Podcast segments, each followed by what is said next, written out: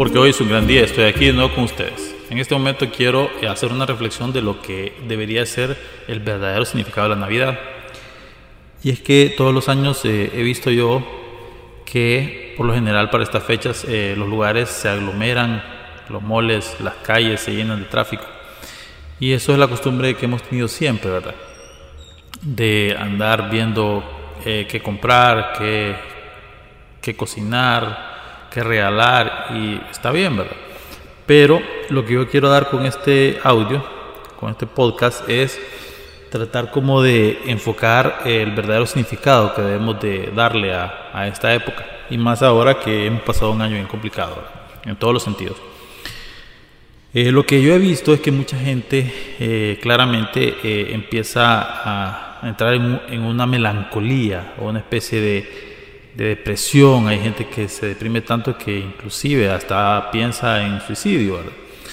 Y no estoy exagerando.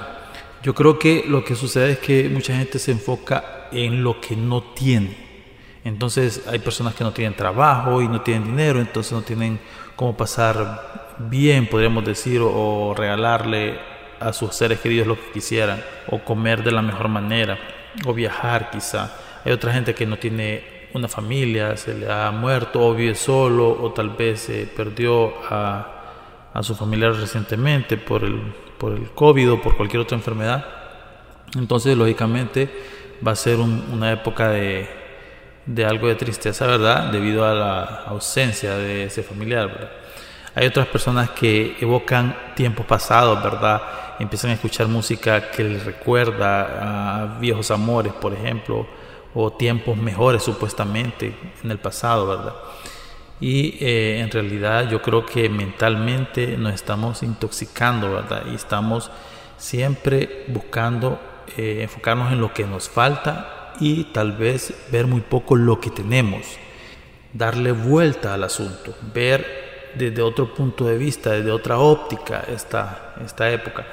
Y considero de que eh, la verdad es que yo he tenido muy buenos resultados porque siempre yo busco en esta época entrar yo en una especie de reflexión personal, ¿verdad? Y ver, por lo general, entrar a una reflexión personal y veo qué es lo que yo he hecho durante el año, ¿verdad? Cómo he aprovechado mi tiempo o si lo he desperdiciado.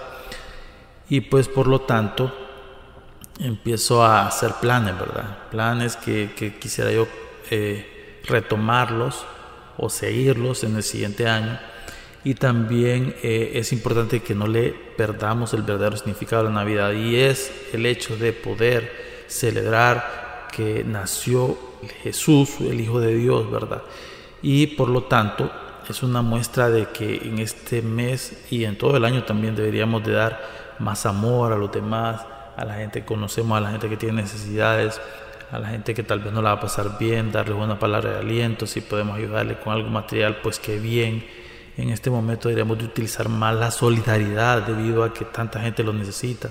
He visto que han surgido muchos negocios, muchos emprendimientos de gente hondureña, entonces ahí también está la clave, poder nosotros colaborar con gente que lo necesita porque está ofreciendo productos hondureños, consumamos más lo nuestro y es tiempo de que Honduras empiece a creer en lo, nuestro, en los productos y servicios hondureños y podamos apoyarnos unos a otros, porque en realidad es la única manera de que esta economía va a salir adelante.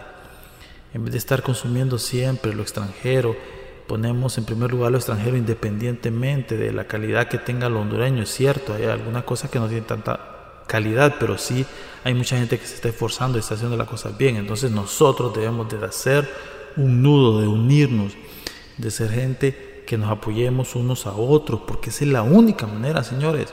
Si Honduras tiene el 70% de la economía es micro y mediana empresa, o sea que si fuéramos más solidarios, más unidos y nos compráramos y nos apoyáramos unos a otros, utilizáramos lo, que necesitamos de los demás mismos eh, productores hondureños, seríamos otra historia como país.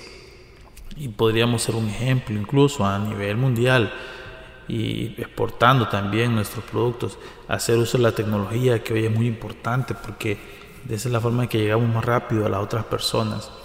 Y definitivamente yo creo que es momento también eh, este diciembre para no excederse en los gastos, para no adquirir deudas así solo por, por emoción, pongámosle, porque no sabemos el otro año cómo va a estar. Creo que es época para reflexionar, para ahorrar, para poder prepararnos para lo que pueda suceder y confiar en Dios también que pueden suceder las mejores cosas, ¿verdad? Porque para este otro año esperemos que el virus baje en su letalidad, la vacuna puede ir mermando poco a poco todo, ¿verdad?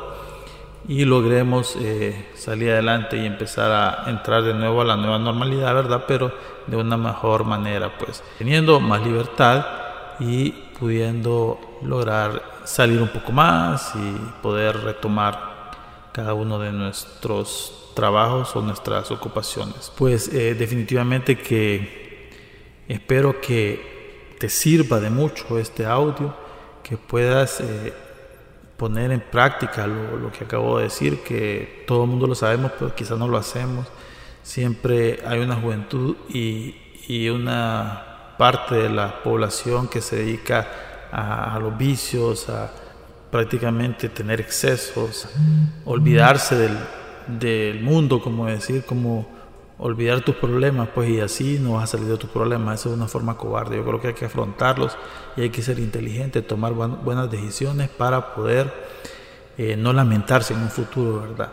Ser precavido y saber que viene el nuevo año y que lo debemos de afrontar de la mejor manera, ¿verdad? Bueno, si quieres saber más sobre estos temas o escuchar estos podcasts, puedes estar pendiente de nosotros y suscribirte ya sea en el canal de YouTube Nacimos para Ganar o buscarnos en Spotify con este podcast también que se llama Nacimos para Ganar y en redes sociales también estamos. Gracias por estar aquí siempre.